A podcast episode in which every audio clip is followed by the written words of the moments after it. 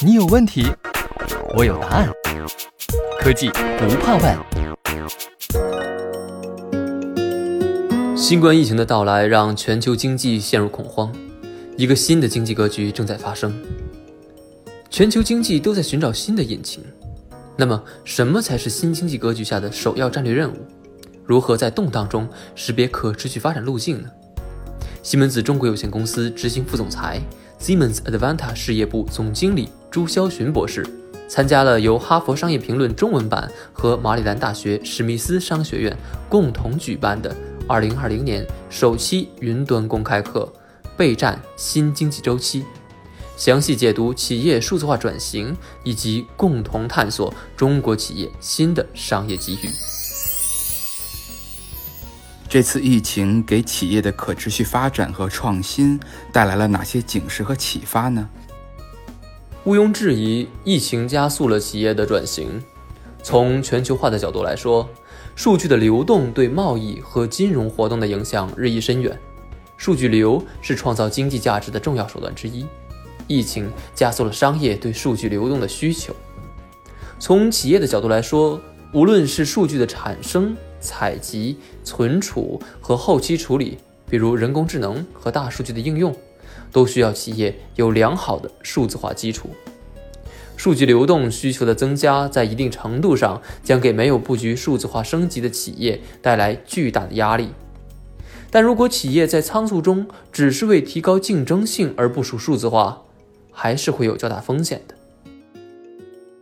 另外，对一些已经开始布局甚至领跑数字化转型的企业，疫情会让他们拥有更大的竞争优势。举个最近的例子，去年年底，西门子帮助国内一家金融租赁公司搭建了一个租赁物的全球跟踪平台。这家公司在全国拥有约四百个客户，管理的租赁物种类繁多，包括各类车辆、光伏电站和大型设备等等。通过搭建数据中台。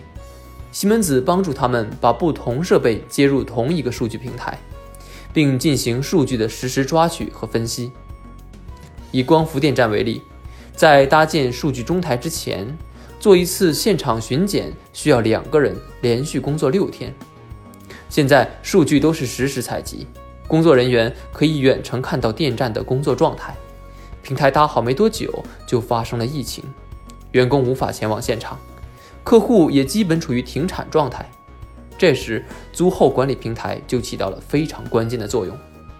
员工可以足不出户了解所有租赁物的真实状态，公司能够及时掌握足够的数据，为一些有财务困难的客户及时提供帮助。这是一个非常典型的例子。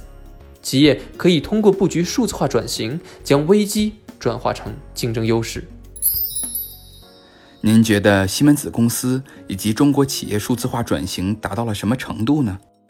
西门子作为一个老牌工业企业，从上世纪八十年代开始不断布局工业软件，本身就是一个数字化转型的绝佳案例。目前，西门子已经是欧洲第二大软件公司和世界十大软件公司之一。西门子主要专注在工业、能源和基础设施等领域，平时接触的客户大多来自传统制造业。所以我主要针对制造业讲一讲。去年，西门子和哈佛商业评论共同展开了一项对于全球七百多家制造业企业 CEO 的调查，结果表明，有百分之八十以上的 CEO 认为数字化将颠覆自己所在的行业。经历了疫情之后，我认为这个数字可能会更高。还有百分之七十的 CEO 认为，他们的公司正在积极尝试推动数字化。超过百分之五十的企业 CEO 认为他们业务已经包含数字化的元素，而几乎所有的 CEO 都相信数字化能够提高利润率。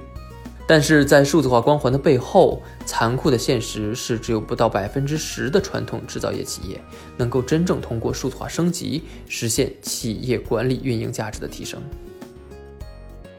全球来看是同样的情况，中国企业的数字化进程基本上和全球趋势是同步的。在数字化转型方面，中国客户正处于一个百花齐放的探索过程。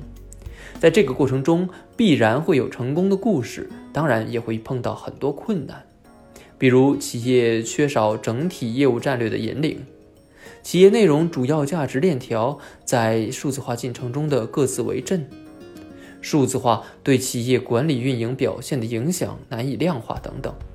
还有很多企业对数字化贪大求全，认为数字化可以解决全部问题，缺乏对自身的正确评估以及行业认知，无法在纵向行业上推行量身定制的方案，可能会陷入装备党的陷阱。与全球其他国家相比，中国企业在数字化方面有哪些优势和不足呢？首先，在政策上。中国非常支持数字化转型，现在有很多风口和机遇，比如新出台的新基建政策。面对这一趋势，企业将迎来数字化转型的机遇，这也是中国企业未来发展的巨大优势。另外，中国的软件开发能力相当强，落地非常快，强大的横向 IT 开发能力也是中国很大的优势。但是，中国工业软件基础比较薄弱。对工业软件技术的挖掘还不够深，需要更多投入。未来数字化价值的产生不只在硬件上，而是会更多体现在软件和知识服务上。因此，企业需要更多投入软实力，避免对装备、AI 等热词的盲目迷信。